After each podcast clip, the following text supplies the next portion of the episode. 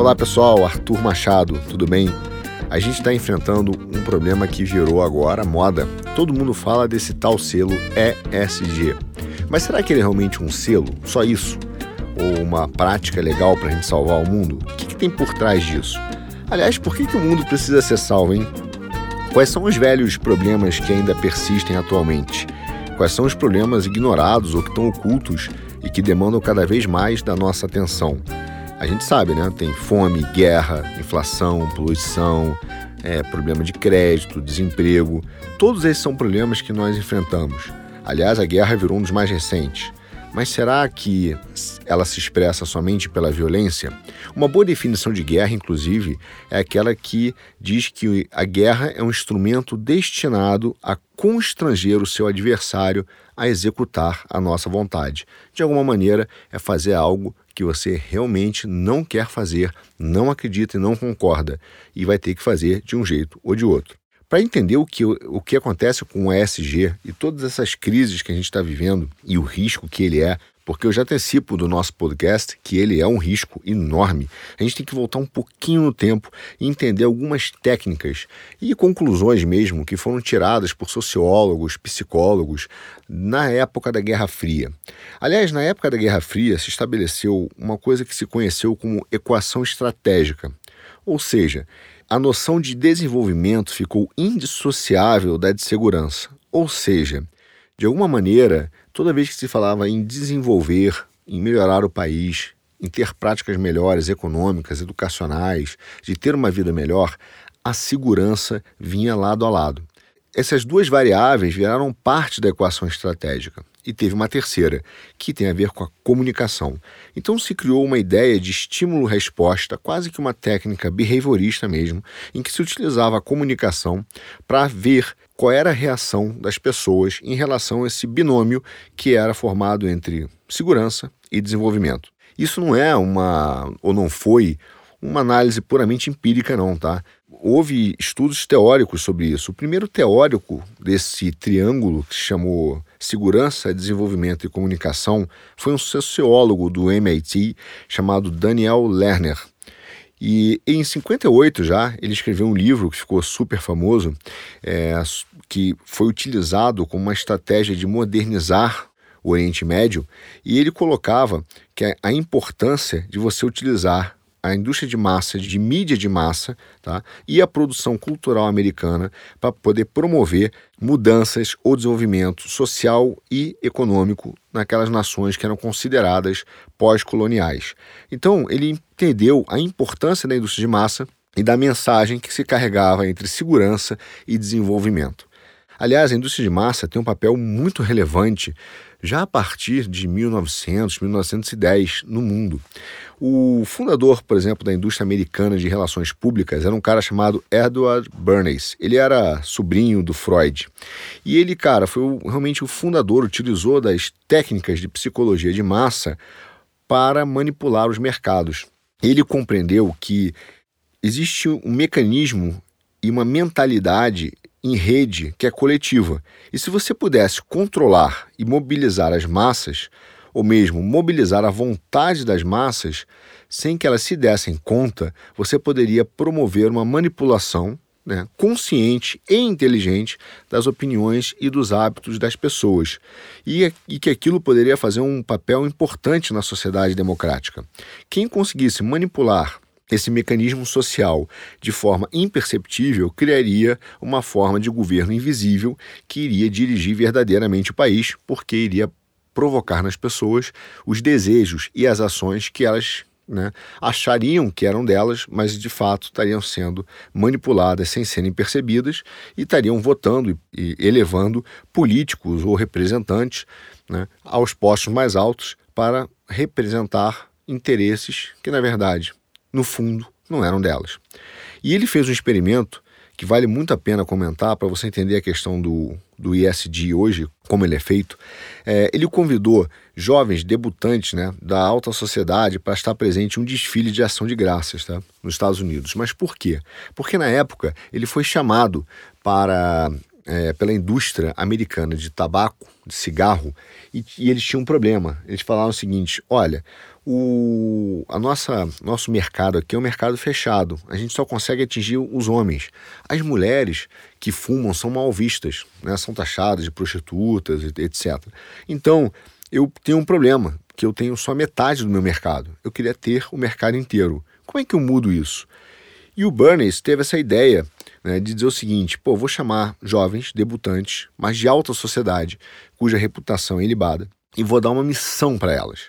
Mas como é que elas poderiam aceitar essa missão? Não é simplesmente por dinheiro, porque elas tinham dinheiro, elas eram da alta sociedade. E qual seria a missão? Elas iriam acender cigarros no meio do desfile de ação de graças, que tinha uma visão é, religiosa nos Estados Unidos, né? e fumariam em público. E aquilo seria um escândalo, é como se elas estivessem assumindo um papel né, de mulheres vulgares, sendo de alta sociedade, numa festa religiosa. Como é que você poderia convencê-las de fazer isso? Essa, esse foi o problema que foi colocado é, pelo Burns. E ele pensou e falou o seguinte: bom, eu preciso criar uma causa. E a causa que elas vão lutar contra não é a, uma causa, por exemplo, em defender o tabagismo ou o direito de fumar. Né? Eu preciso criar uma causa e essa causa vai ser desafiar a autoridade masculina porque aí eu vou defender que elas terão, ao fumar, mais espaço, mais independência, mais poder de decisão sobre as suas vidas. Bom, isso foi claro. Então ele pensou o seguinte, cara, se eu consigo criar nelas um senso de uma luta contra algo que é opressor ou algo né, que a, reduz a sua liberdade ou a faz mal, eu vou conseguir inspirá-las para, para a ação. A segunda parte da estratégia foi convidar uma série de jornalistas, fotógrafos, para estarem exatamente naquele local é, para fazer o registro histórico, mas como se fosse algo natural, como se fosse uma forma de protesto delas. Vejam, elas não estavam realmente querendo fumar, elas não estavam brigando por uma liberdade, elas não estavam brigando contra uma repressão autoritária. Elas foram chamadas a uma causa que deveria parecer natural, um movimento né, de insurgência contra a autoridade estabelecida ou contra as regras estabelecidas, para dar a ideia de uma grande rebelião pela liberdade. E aí, diante dessa massa de fotógrafos, num determinado momento combinado, as jovens acenderam seus cigarros e aquilo que era visto como um escândalo óbvio gerou uma comoção pública e todos os jornalistas pararam, saíram, tiraram a atenção do desfile de ação de graças e fotografaram todas as jovens em várias é, fotos e ângulos diferentes. E aí havia exatamente esse conflito, quer dizer, as jovens eram finas, eram de classe burguesa, não iam ser é, taxadas pelos jornais como algo depreciativo ou vulgar. E o jornal se viu num problema, ele viu que estava é, ali em face de um evento histórico que precisava ser noticiado, mas não poderia taxá-lo de acordo com os critérios da sociedade. E aí ele criou uma manchete que foi o seguinte: mulheres acendem as tochas da liberdade. Foi um sucesso. A partir daí, o cigarro passou a ser um instrumento de liberdade. Todas as atrizes em Hollywood começaram a fumar, até por recomendação né, do Bernays é, patrocinar os filmes para que elas fumassem e aquilo virou um hábito. E pior, acredite, ele associou ainda isso com práticas saudáveis. Existem vários anúncios, inclusive, da época, que dava a ideia de que fumar o cigarro era uma prática saudável, ou seja, você estava lutando pela liberdade, você estava salvando mulheres e você estava agora também cuidando da sua saúde. Resumidamente, toda essa estratégia do Burns era uma causa, um meio e, como resultado, colocar um hábito comportamental. Você precisava controlar o comportamento. Agora, veja, é muito interessante porque o que a gente retira dessa história até o momento é a necessidade de uma causa né, para fazer com que você seja chamado a agir por essa causa. É importante. Agora, mais importante é que isso possa criar um hábito e esse hábito seja considerado bom.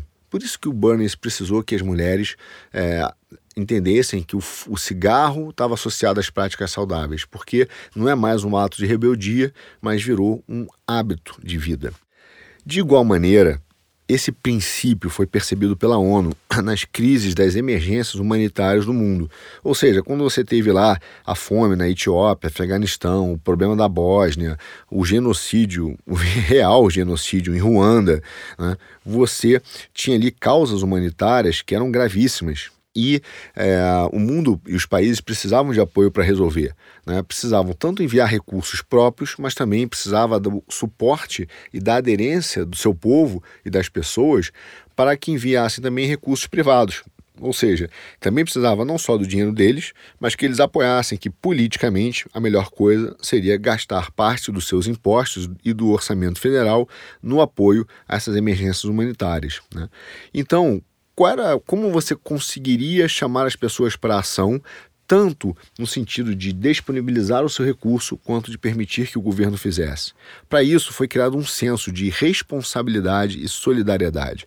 É muito importante que eu vou te falar agora, para você entender é, como a ONU e como vários agências de publicidade, várias pessoas entenderam, é, perceberam como as massas, como nós, tá? Eu, você, em massa, quando estamos ali em, em, grupo, reagimos à medida que somos chamados né, é, a agir baseado em alguns princípios. O princípio que resulta maior eficiência em você ter uma massa agindo em prol de uma causa é você despertar nela não a causa em si, mas o sentimento de solidariedade e de responsabilidade. Então veja, olhando de forma maior no tempo, o que, que nós vemos?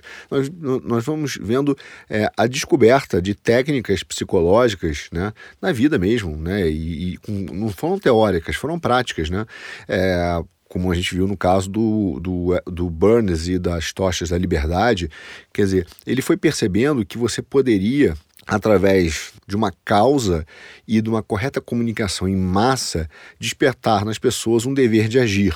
E a partir desse dever de agir, você teria que ter outros incentivos para que ele possa então transformar esse dever de agir num hábito. No caso do Tosta Liberdade, era lutar pela liberdade e depois associá-las a práticas saudáveis de famoso, famoso empoderamento, né, de liberdade, de poder de decisão, de cuidar da própria vida e também da sua saúde. Então você precisava de duas coisas: algo que te tirasse da inércia, ou seja, do sofá, e te chamasse a agir, e depois que te impulsionasse para o hábito. É, nas emergências humanitárias foi a mesma coisa. Quer dizer, a ONU usou as mídias para divulgar de forma grande. Você pega toda essa, bastante cap, é, capilar, você pega toda essa publicidade da ONU na época, é, divulgar um senso de responsabilidade e solidariedade.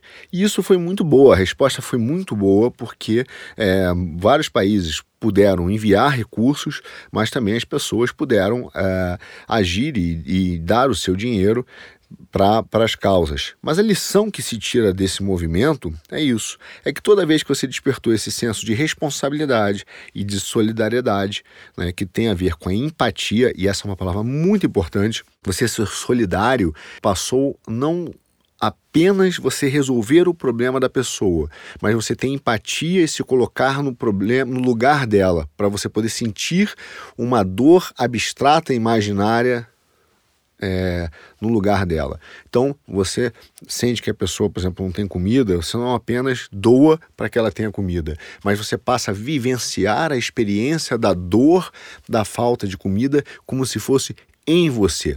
E aí aquela ausência do alimento fica muito mais duro, mais penoso, porque você percebe e se coloca no lugar da pessoa.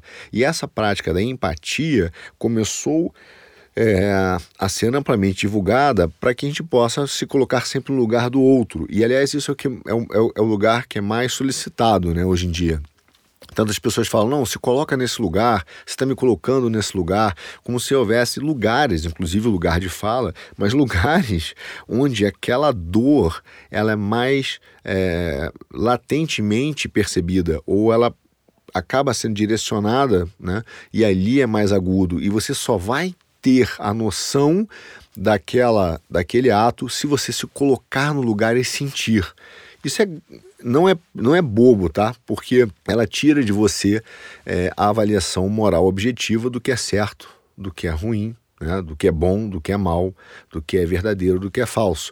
Porque às vezes um pouco da, da distância, da isenção dos fatos, te permite é, você avaliá-los melhor. Tanto que o Adam Smith né, tem um livro sobre é, os sentimentos morais e que ele faz essa avaliação de que o sentimento moral não é um bom é, ingrediente para o teu julgamento de, de justiça, por exemplo. Então, simplesmente você se colocar no lugar do outro, ser empático, não te fornece um senso real de justiça. Por isso que o juiz tem que ser imparcial. Ele não pode se colocar no lugar nem da, de, de um lado nem do outro e nem consegue alternar esses lugares. Né? Ele tem que avaliar de forma objetiva. Não estou dizendo que a questão da fome da África deva ser avaliada assim, mas estou dizendo que a questão que foi posta a partir desse sentimento de solidariedade é que a empatia deveria ser o lugar ou critério objetivo mais alto para se avaliar um objetivo moral e não é, essa avaliação imparcial ou distante do ato e não de como o ato é percebido por você. Isso tem uma diferença enorme e vale a pena ler o livro do Adam Smith por isso. Mas voltando ao nosso ISD. Qual é o resultado disso?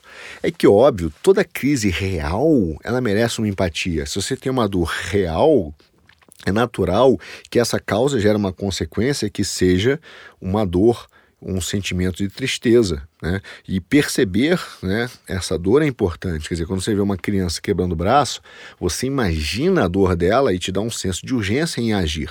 Mas, veja, como diz a matemática, a ida não significa a volta. Ou seja, o fato de toda crise real gerar uma dor não significa que toda dor venha de uma crise real.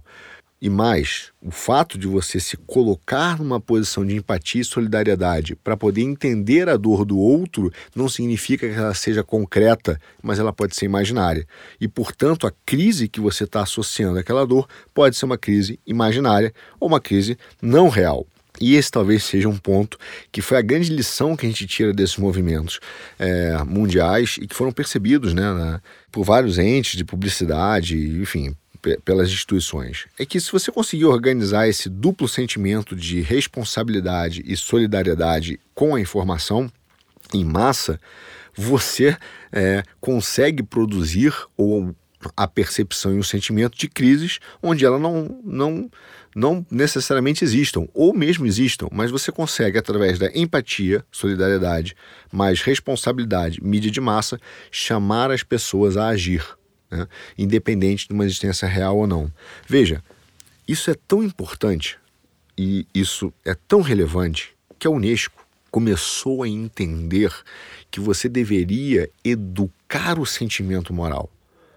Quer dizer, o que o Adam Smith fala, que o sentimento moral não é uma boa fonte de julgamento, passa a ser para a Unesco é, um ponto de atenção. Então ele fala: bom, se ele realmente não é, e se eu educá-lo? E se eu, na verdade, adestrá-lo? Nesse caso da Unesco, a educação do sentimento moral é uma, um adestramento do sentimento moral. E você vê isso nas escolas, a ponto de, é, por exemplo, já falando um pouco do SD, quando você vai é, fumar um cigarro, o teu filho já imediatamente ele se rebela. Mas ele não está preocupado com, você, com a sua saúde. Ele está preocupado com a fumaça que você está jogando no meio ambiente. Então, ele já tem um sentimento moral adestrado de que aquela ação merece uma reação energética porque ela tem um valor negativo. Mas ele não pensou sobre as consequências desse valor. Ele entendeu que ele tem que ser solidário, empático e responsável e, portanto, agir e agir contra uma ação que hoje é considerada é, perversa. E não é cuidar da saúde do pai, mas sim cuidar do mundo. E é da mesma forma, já tem gente, por exemplo, no, todos nós temos amigos, né, conhecidos, né, veganos, que de repente você vai comer uma carne e ele interpreta você como um assassino, porque ele entende que o ato de você comer a sua carnezinha está de fato violando né, um direito é, quase constitucional ambiental. Você está tratando o mundo com violência. Então, né, ele age um senso de solidariedade e responsabilidade. E o que a Unesco faz hoje é trazer isso para a escola. Por isso que você ouve muito nas escolas, ah, essa escola é empática. O que, que é isso? Ela se coloca no lugar do outro. Isso é absolutamente perverso, tá? O que eles estão fazendo é dizendo o seguinte: você, para ter uma fonte de avaliação de uma moral objetiva de um fato, não deve pensar sobre ele, mas sim como aquele fato cairia em você se assim houvesse. Né? Então, é, não importa mais o fato em si, se a ação é, é, boa ou má, mas a sua consequência e principalmente como se sente com ela. Né? Então, você pode ter aí uma moral relativa né, que é uma troca de conceito. Mas dito isso, vamos então voltar ao nosso ISD. O fato é que, a partir do senso de solidariedade, responsabilidade, empatia, começou-se no mundo a promover uma indução de comportamento generalizado, porque ele está te chamando para agir, né? não só para agir, mas para se comportar de uma maneira de tal forma que é, não haja mais um determinado evento. Então, por exemplo, não é mais você desligar o carro porque ele está jogando muita fumaça e há um desperdício. Isso é uma ação. É trocar o teu carro para que não haja mais fumaça o tempo todo. Mesmo que aquela fumaça dele, ao longo do tempo, não fosse tão grave assim. Estou dizendo que é e não é, mas é um exemplo. Então é a mesma coisa. É, eu vou parar de comer carne porque os boizinhos estão acabando com o meio ambiente, como se eles não fizessem parte dessa construção, não tivessem inseridos né, nessa construção do próprio ambiente, da própria natureza. Então é como se eles fossem algo deslocados, né? seres vivos, mas que não podem ser comidos, e, e, e se eu começo a criá-los né, mesmo que em cativeiro, significa que eu estou sendo mal com eles e estou destruindo o mundo. Então, esse senso de solidariedade e responsabilidade virou não só uma chamada para ação, mas para uma mudança de hábito. Durante um tempo, ela foi vista como algo que você aderia de forma natural. Né? Eu vou concordar ou não com isso. Quer dizer, eu não quero comer carne, eu como, eu não como, e o outro pode comer, e eu vou comer meu brócolis, e acho que é assim que tem que ser. Mas não bastou esse tipo de, de permissão da liberdade. Houve um confisco, na verdade, com o sentido da liberdade, com a ideia de que nós precisamos salvar o mundo, que é gerar uma crise. Então o ISD começou a botar o seguinte: olha, é, eu preciso moldar comportamentos, é, eu não vou mais discutir se o mundo está no estágio A, B ou C. Eu vou dizer que para salvar o mundo de uma catástrofe, a pessoa tem que se comportar desse jeito. Entenda, olha só, eu não estou negando aqui a crise real ou imaginária. Né? Eu estou dizendo para você o seguinte: se existe uma poluição excessiva em algum lugar, existem diversas formas de resolvê-las. Né? Se, você, se alguém quer que você cuide do jardim da sua casa, existem diversas formas de cuidar. Se alguém pede para você limpar a sua calçada, você pode apresentar formas, parar e apresentar formas é, de mantê-la limpa. Então tem duas discussões nisso. Primeiro, a calçada está realmente suja? Primeira discussão. Depois que nós, em conjunto, né, concluirmos que sim, ou pelo menos eu entender o seu lado, que é essa simpatia de que existe uma calçada suja para você e eu preciso limpá-la um pouco, por exemplo, ou muito, a forma de cuidar é uma decisão que eu, como dono da casa, posso propor para você. Então, é, e você pode até negar, e eu posso ir a outras. O que está acontecendo é que não existe essa discussão. Existe o seguinte: alguém afirmou, através de cálculos e critérios que são teoricamente científicos, e nesse ponto muito é, um termo pejorativo do cientificismo, porque está dizendo que são critérios inquestionáveis, né, baseado no modelo, o que por si só é uma contradição, porque todo modelo modela, portanto é questionável. É, mas ele está dizendo que a partir de dados abstratos e que nós temos uma participação reduzida ou quase insignificante na discussão sobre esses dados, porque são todos os países do mundo que comandam a ONU, portanto, quem está lá manda. Né? Quem, quem tem o voto manda. A partir daí se cria então um critério de avaliação se o mundo está com problema ou não. Isso é divulgado em massa, criando um senso de responsabilidade. Você, ao comer o seu hambúrguer, está destruindo o mundo e matando pessoas na Índia e na África. Então você é chamado a agir, não coma mais hambúrgueres. Né? Agora, veja, há um problema. Ninguém está dizendo o seguinte: como você pode salvar as crianças da Índia ou da África ou salvar a humanidade? Não. Junto com essa decisão, se você deve ou não, vem o como. Então, você não está falando de uma discussão real, você está falando de uma imposição que vem é, empacotada em sentimentos às vezes nobres ou empáticos, né? ou em causas sociais, nesse caso salvar o mundo. Mas o, a realidade é que o cara está impondo para você uma forma de se comportar e para você salvar o mundo você tem que comer brócolis e acabou. É uma forma de dizer coma brócolis. Então você está dizendo que é uma imposição, não é uma discussão sobre um tema. Né? E é esse é exatamente o problema que começou a surgir com o ISD. E ele não surge à toa, porque veja, todo esse controle anterior, ele já existia, só que ele era feito através do crédito.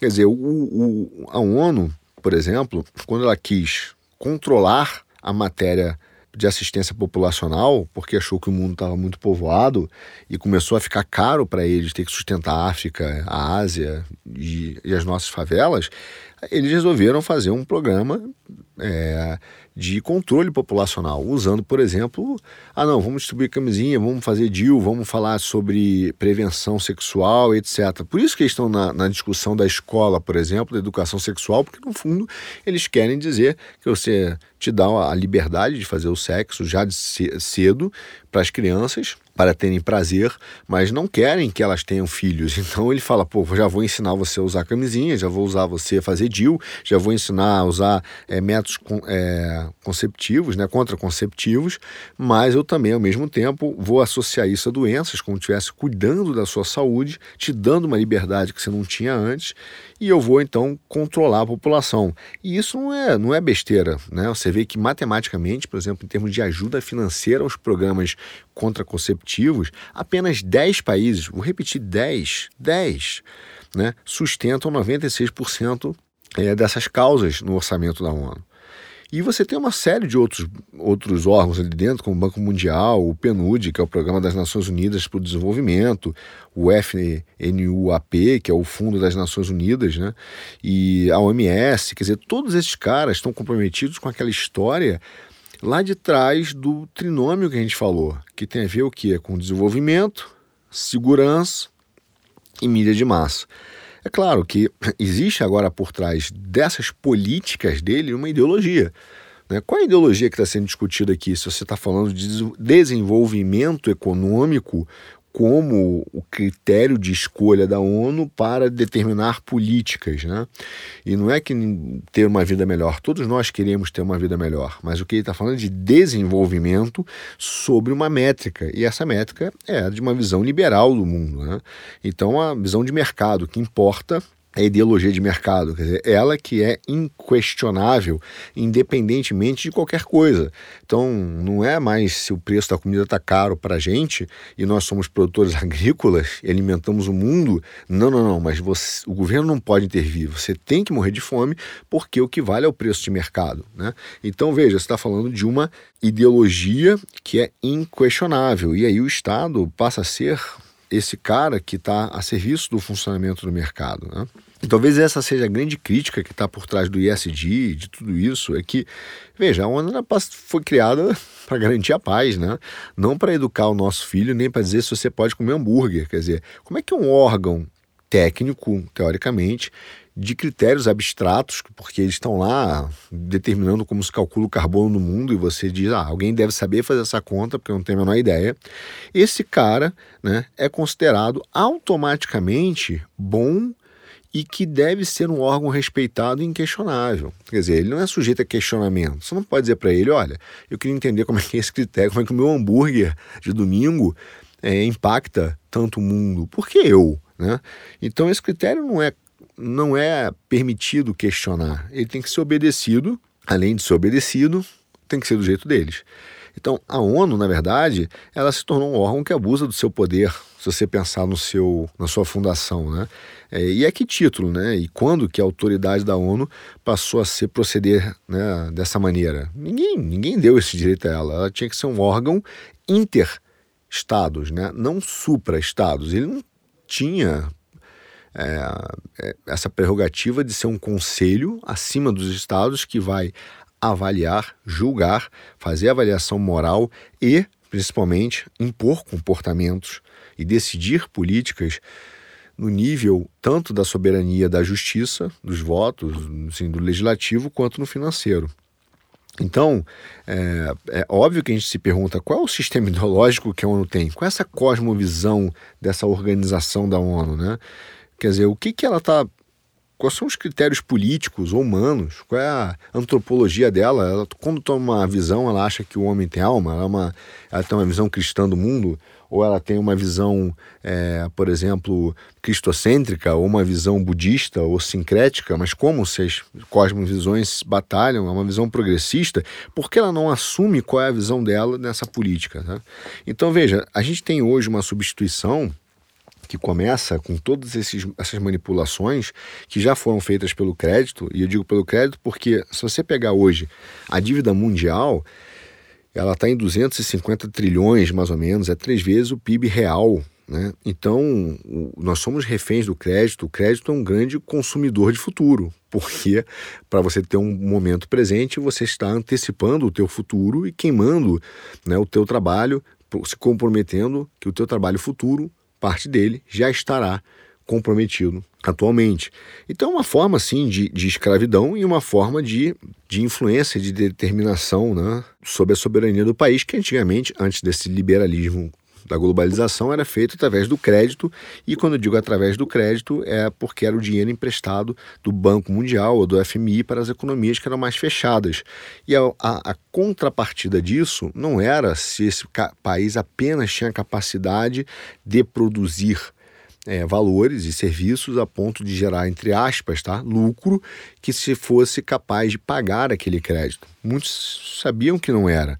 Era necessário é, uma imposição de regulação e de comportamento econômico, ou seja, abrir a economia para relações né, multilaterais. É, havia uma exigência, por exemplo, da utilização de técnicas, né, de tecnologia. Por exemplo, você te empresta esse dinheiro, mas você vai comprar a minha tecnologia, você vai vender a tua empresa de saneamento, você vai vender a tua telefônica, você vai vender a tua empresa petrolífera, porque é, nós temos interesse na abertura econômica. Só que quando você começa a ter essas políticas implementadas, o que você vai vendo é exatamente que essas relações multilaterais vão abrindo para os mercados, mas ao invés de produzir empresas brasileiras que vão para o exterior, vão criando mega, mega corporações. As corporações vão comprando as empresas locais e vão levando todo o controle econômico para fora, junto com ele o controle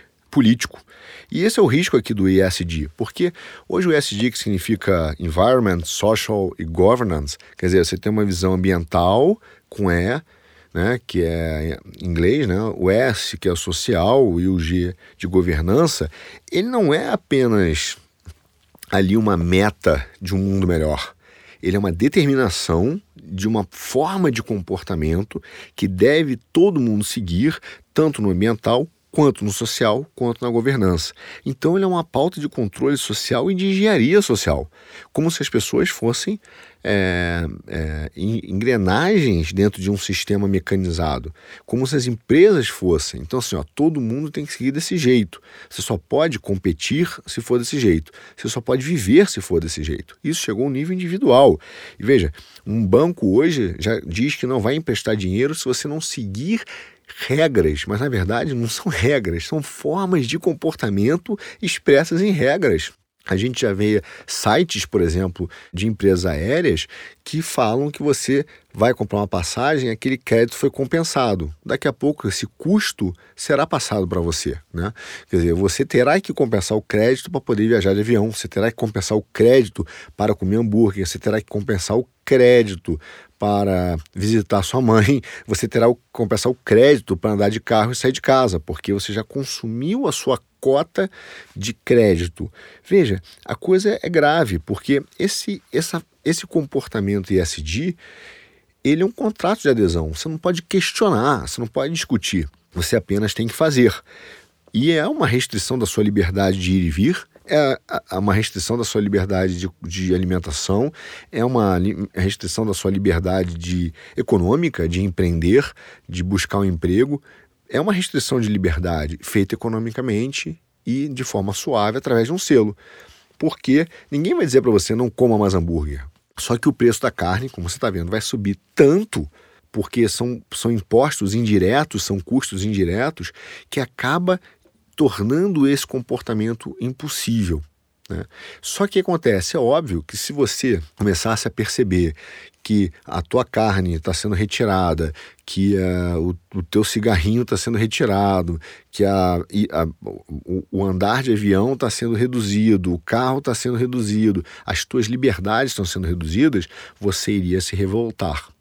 Para evitar revolta, ele precisa criar em você o sentimento de responsabilidade e de solidariedade a partir de uma causa maior. Olha, isso está sendo feito porque você está salvando o mundo. Na verdade, você está pagando um preço altíssimo para um princípio abstrato, assim como as mulheres fizeram na tosse da liberdade, que acharam que estavam se empoderando e, na verdade, estavam contraindo câncer no pulmão. Né? Então, você, você acha que está se empoderando, você está se libertando, você está desafiando a autoridade, você está indo em direção a uma causa maior, mas no fundo você está sendo manipulada.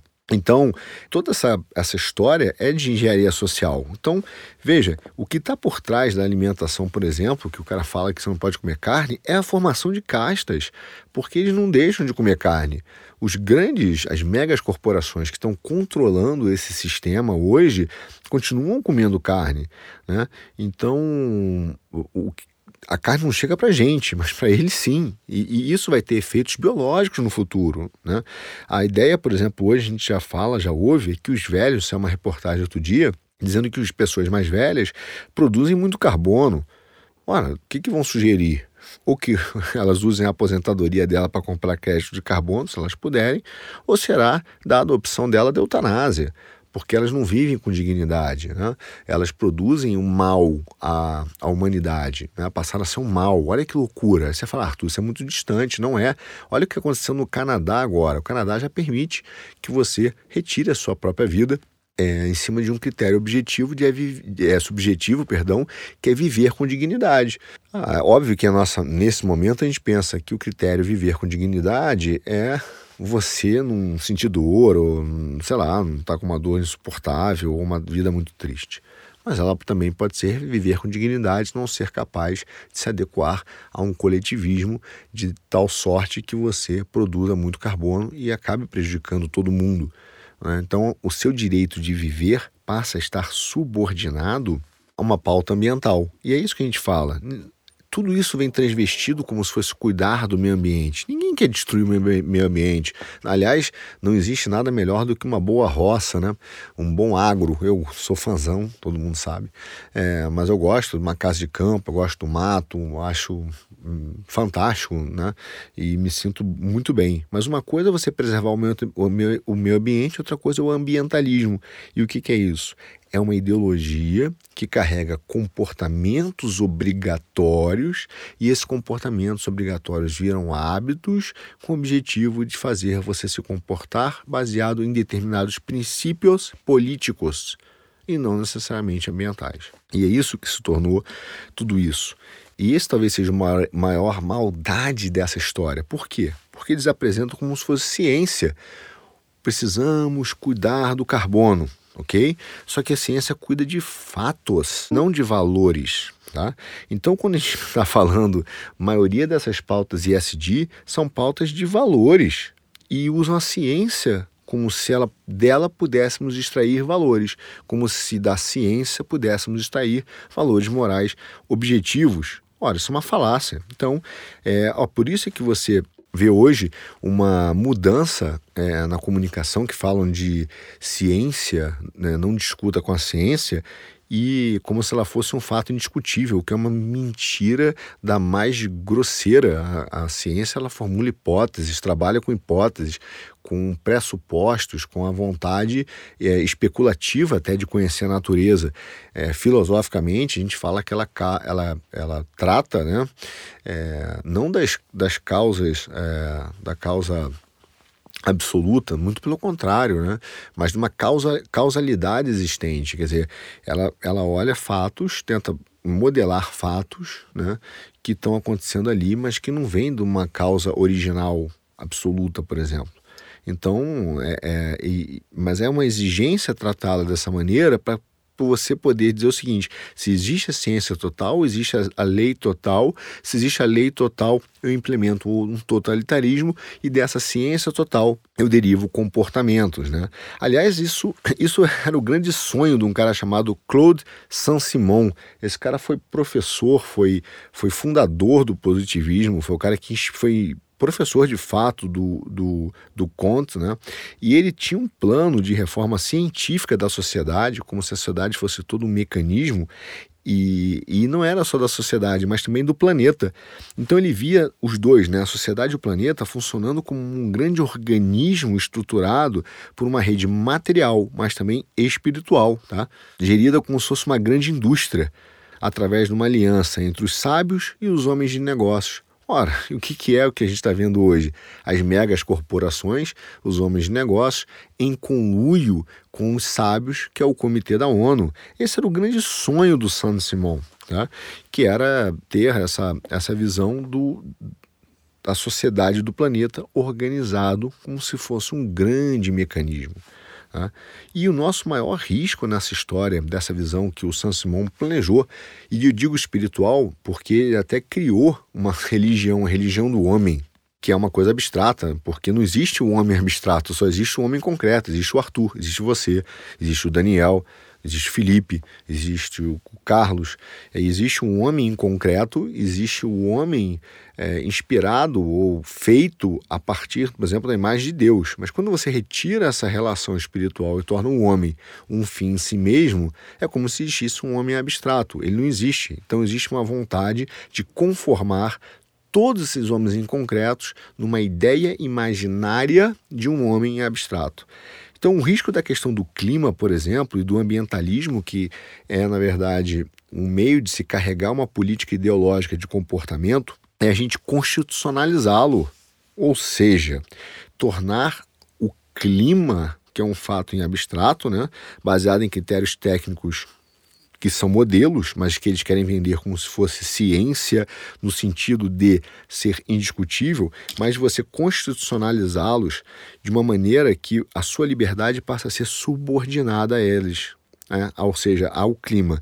O que, que eu quero dizer? Que as suas escolhas serão garantidas, reconhecidas e protegidas por lei somente se as emissões de carbono estiverem contidas nas medidas razoáveis e proporcionais definidas pela ONU.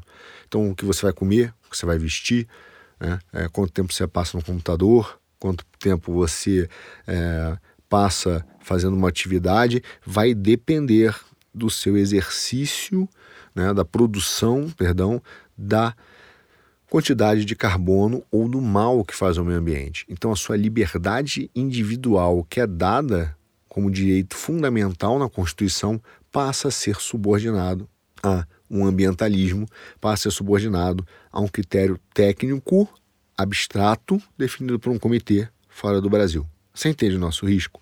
E é claro que existem outras medidas mais curtas. Por exemplo, se o, uma empresa europeia que domina a ONU é, indiretamente, que são essas megas corporações aliadas né, com, a, com, a, com, com a ONU, e isso através da exportação da nossa soberania, que já acontece, as leis estão sendo definidas lá fora e nós só assinamos o acordo de cooperação.